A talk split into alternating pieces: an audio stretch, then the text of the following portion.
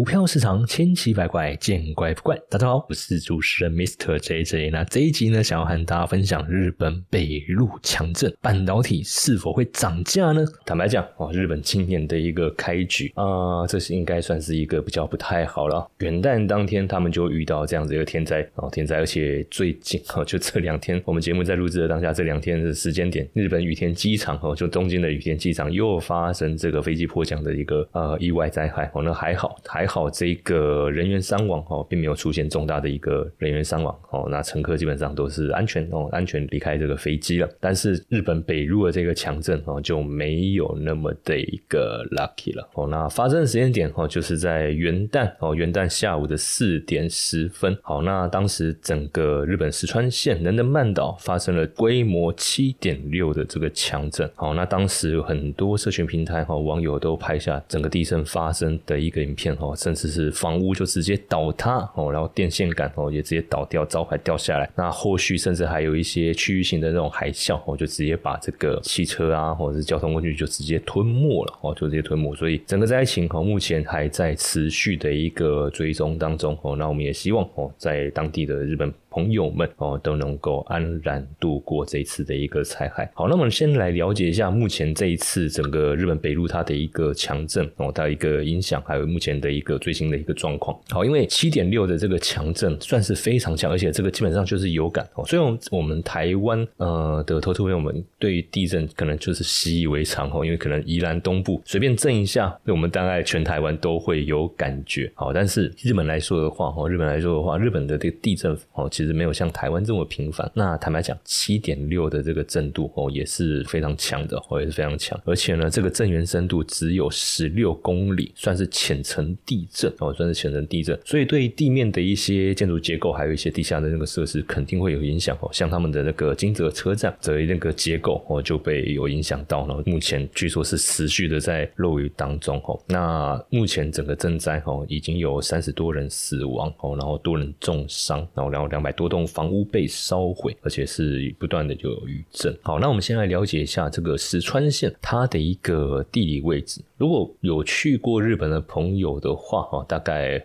会有点概念。当然。如果没去过也没关系，我们就把日本哦整个它的一个国土想象成是一个长方形。好，那大家最熟悉的东京的话，最熟悉的东京，东京的位置大概是在这个长方形右边中心的地方哦，右边中心的地方。还有知名的大城大阪，大阪的话也是在长方形右侧，但是在东京再下去一点点。好，那这个北陆石川线它是在哪里？北陆石川线它是在这个日本。啊，整个国土的西侧哦，然后偏左上哦，偏左上，也就是靠近日本海那侧，基本上就是临近那个朝鲜半岛那那边了哈。所以在地理位置来说的话，它的距离基本上跟大阪还有东京其实算是等距的哦，其实算是等距的。OK，那整个。日本它的这个北陆这个地区啊，哦，整个北陆地区的话，那基本上有一个就是能登半岛哦，就是四川现在上去一点，有一个能登半岛。OK，那这一次的震央哦，这次的震央就是发生在这个地方。好，那能登半岛的话，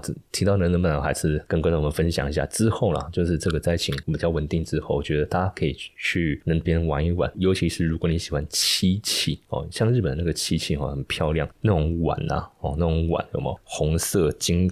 金色这样子哦，整个它的那个做工啊，哦，呃，你说要拿来直接使用，我是非常舍不得哦，我是非常舍不得，因为当时 我们去参观一个工坊的时候，呃，现在不是很流行那种保温瓶、保温杯嘛，就那种随身的，有没有？他就是把它做成那种漆器的那种的那个用漆器的那种工法，然后去做那个保温瓶、保温杯。我看了以后就觉得，哇塞，这个这么漂亮的一个保温瓶，我实在是舍不得来用。因为被我用过的保温瓶啊，大概都会被我摧残到最后表面不是凹凸不平，要不然就是刮痕一堆。OK，所以坦白讲。呃，这些漆器哦，做的真的非常漂亮，我自己个人也蛮喜欢哦。当然还没有到收藏程度，但是就是整个做工哦，我觉得蛮棒。所以投资朋友们啊，如果之后哦之后就是当地这边的灾情哦比较稳定之后，诶，可以去那边走一走看一看，因为呃能德曼岛哦还有石川县，其实当地有非常多的一些传统工艺哦，传统工艺品在当地哦，在当地这边有点在帮他们做做观光大使的一种感觉哈。好，那以目前呢，我们现在还是回到灾。情的部分啊，以目前来说的话，整个石川县哦，基本上大地震七点六的这个强震哦，道路一定就是龟裂变形哦，然后停电伴随着停电，那停电停水的话，基本上一定会产业受到影响哦，产业一定会受到影响，然后包括机甚至是一些医疗机构在内，多处地区也是停水的状态哦，尤其医院啊，停电停水这个是非常要命的哦，因为停电一些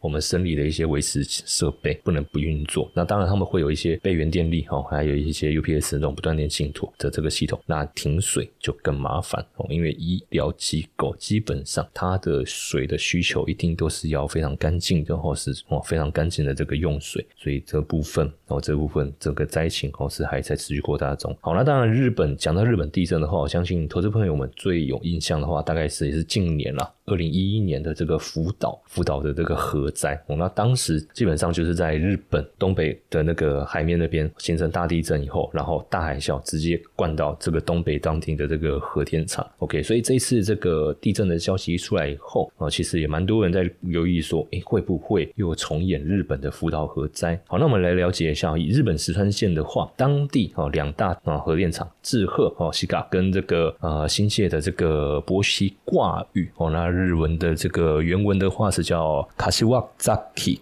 卡里瓦哦，这个波西挂语的这个核电厂，好，那当然其实其中这个波西挂语这一座哦核电厂，它目前是属于原本是属于停机状态，然后本来在二零二三十二月二十七号要进行重启，然后没想到刚重启以后，OK 就遇到这一次的这一个大地震，好，但是呢，哦，但是目前最新的一个资讯来说的话，这两座核电厂都还没有呃遇到像大规模的一个损坏哦，机组损坏，那仅有部分的这个燃料电池的。冷却水溢出，但是放射性的物质基本上还没有哦，就是没有危及到周边。OK，那因为毕竟啊，地震发生的当下是元旦新年假期哦，那坦白讲，我们录制时间这段时间，日本都还在过新年假期哦，所以在一些厂房啊，还有的这个机组人员的一个调标配上，肯定都是一个低标哦，低标配置，就是轮值只有人轮值人员在当班当班哦。那当然，灾害发生当下，这些电厂他们也有派出紧急应变小组哦，来去做这个灾害的一个调。查，但是目前最新的状况是，这两座核电厂哦，这两座核电厂还没有面临到这个大型的这个损害。OK，那交通的部分哦，交通部分影响哦肯定比较剧烈，包含仁登机场他们的那个跑道目前哦有查出来，就是有一个深十公分，然后大概长十公尺的这个裂缝哦，那这个都会影响到飞机的这个起降。然后北陆新干线哦，北陆新干线在地震发生当下哈，基本上一定是进入停驶哦，所以在当时停驶的状态中有一千。五百多名的乘客被困在车厢里面十个小时，但目前来说的话，我们已经是全线恢复停驶。然后金泽车站哦，因为强震，所以整个水管破裂。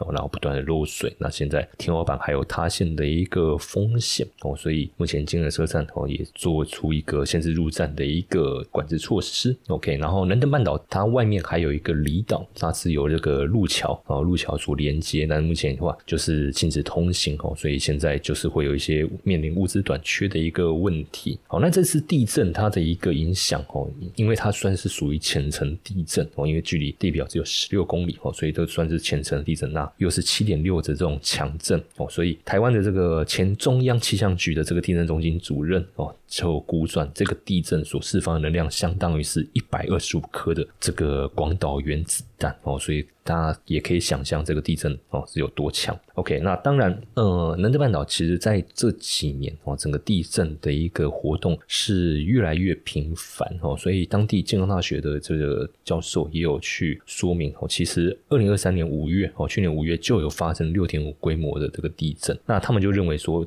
能登半岛这个地震成因可能是累积在地壳深层的这个地下水哦，没有涌出地表。OK，那因为就呃地层结构来说，你那个地下水如果一直积在里面哦，一直积在里面，如果周围的那个地层哦又不够紧实的话，它那个水是会流动的哦，它那个水是会流动。那他们判断说，可能就是导致因为你水没有往地表喷哦，没有往地表释出嘛，那你往水平方向移动，你就会影响到其他地层的一个结构，那导致其他地层变得。更脆弱哦，变得更脆弱，那就可能影响到整个哦地层的一个断裂，发这个地震哦，引发这个地震。所以目前他们当地的一些专家学者是朝这个方向来来去做一些判断研究哦，然后看看之后能不能找出一些解决的方案。OK，那进一步的哦来了解整个目前日本北陆的这些哦灾情的状态的话，根据当地的媒体报道，能登半岛发生强震之后，那基本上官方也随即发布大海啸警报哦，因为大家都很担心会不会重演三一一的福岛核灾哦，因为地震。哦，地震，坦白讲，那个影响可都算是一时性的，嗯，也不能说是一时性啊，就是后面还要担心余震，我还要担心余震，但但是呃，我觉得真地震真正可怕是海啸哦，那个海啸，那个海啸如果一打进来的话，OK，那个整个那个灾害的一个扩散幅度会比单纯的地震要来的更为严重，OK，所以当时哈日本的这个气象厅哦，他们是评估可能会在这个石川县沿海一带哦，预估会有五公尺的海。啸出现，OK，所以他们针对福井、新泻、山形沿岸都发布这个海啸警报。好，然后本周的部分哦，就日本海沿岸的部分，北海道日本沿岸的部分也发布海啸警报。不过目前的话，就是都已经解除，就是由大海啸警报降级为海啸警报，因为毕竟这一次的地震它是发生在。震央啊是在陆地，不是在海里面哦，所以那个海啸发生的那个强度，相对那个三一一哦，就二零一一年三一的那个日本东北大地震哦，相对来说海啸发生的那个强度就没那么强。OK，那当然还是有观测到一些海啸，像在石川县能登哦的这个轮岛就观测到这个海浪高度有一点二公尺哦，一点二公尺。然后金泽市的金泽港则有观测到九十公分的这一个高度，然后在新泻县也观察到这个海浪高度最高有。四十公分或四十公分的海的这个海啸，然后当地多处的核酸出现这个海水倒灌的一个现象。好，那除了海啸之外，哦，除了海啸之外，哦，整个地震哦发生之后，楼层一些断裂啊，还有一些医疗器材哦，医疗的这个设施也出现损。害哦，一些损害，所以东京大学的这个地震研究所这个观测地震学的这个名誉教授，他们就有在近期发表。哦，其实，在二零一八年以来，哦，能登地区哦，就是刚才讲的这个日本北陆石川县的那一带，哦，能登地区的这个地震次数哦，就有增加趋势。然后，二零二零年十二月之后，整个地震的活跃程度是更为明显。所以，他们是评估说，哦，接下来震度六级的这个余震发生的频率是很高的，甚至有可能出现震度跟主震同样达到七级的这个地震。那还好了，他们也说还好，这次地震震央不是。是在海洋哦，如果是在海洋的话哦，那个发生海啸那个几率就会更高，甚至应该说不是几率会更高，是那个强度就会更强。好，那当然因为震央在那个内陆嘛，所以基本上海啸强度不强。但是除了日本当地之外哦，其实在南韩、俄罗斯哦，俄罗斯也有发布海啸警报，分别示警这个江原岛跟这个库页岛。还有远东的普里莫斯克与哈巴罗斯 夫斯克边疆区的这个居民要撤往高处。哦，要撤往高处哦，因为毕竟现在在一个侦测啊，任何的一个地方发生地震，全球都侦测得到哦，全球侦测得到，所以他们当地也会去针对哦，针对这样子的一个地震哦，来去做一些应变措施。好，那回到核电厂的部分哦，以目前来说，核电厂两处哦，志贺跟这个呃博取挂宇这两座核电厂的一个灾害哦，目前是没有出现严重灾害。那呃，就是新泻这个博奇挂宇哦，有出现这个燃料池。的这个冷却水溢出，然后东京电力公司哦，他们在地震发生当下也去做一些调查，然后经过检查之后，发现这个博奇怪核电厂确认二三六七号这个机组反应器厂房顶层用过的这个核燃料哦，它这个池水有溢出了，或者池水有溢出，OK，但是就是这个。呃，我们讲说就是那个辐射哦，辐射的物质还没有对外围环境哦到造成影响。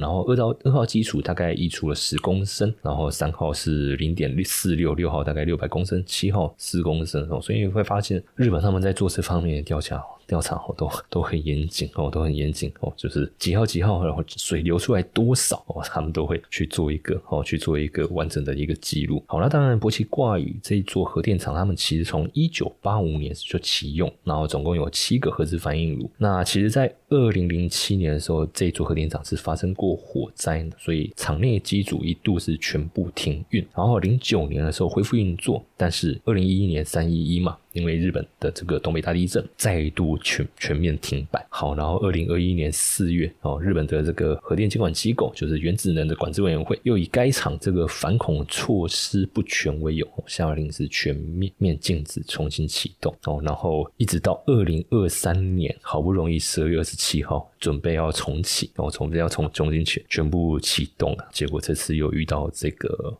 四川县北路，日本北路的这一次地震哦，所以呃，市场也是评估了，目前这一座电厂应该它的那个重启的那个 schedule 应该会在往后哦，应该会在往后，OK。那我们是希望啊，当然我们还是希望灾害哦这部分的这个灾害不要再持续的进一步扩大，不管是海啸还是余震还是核电厂这方面哦的一个影响，我们都希望不要再哦不要再扩大哦不要再扩大。好，那当然就这次北路发生这样子的一个地震哦，那对产业。会不会有什么样的一个影响呢？好了，刚才提到哈，节目一开始我们提到说，日本北陆石川县还有能登半岛这一块哦，有很多传统工业哦，一些传统工业，像刚才提到这个漆器，OK，但是呢哦。半导体厂也有一些哦，是设置在这附近的哦。那当然，以日本他们的一个半导体产业来说的话，大部分啦哈，大部分都是设置在东海道，就是东京哦那一侧哦，东京那一侧，北路那一侧的这个厂相对来的少。但是呢哦，但是呢是，石川、福井、富山哦，这三处都是北路哦，都在北路。那这个其实都是日本的工业重镇，其中春田制作所哦就位在这个区域。那日本的一些大型电子厂哦，在北路有设厂的哦，比如说生产液晶面板的 JDI 哦，有石川哦，在石川有厂，然后三肯电器他们在石川有最大的这个功率半导体制造厂，那春田制作所它的这个基层陶瓷电容哦，就 NLCC 哦，它的主力工厂就位在福井县，那还有其他一些电子零组件也在石川县跟富山县都有投厂。那目前呢，哦，目前的一个调查，因为我刚才。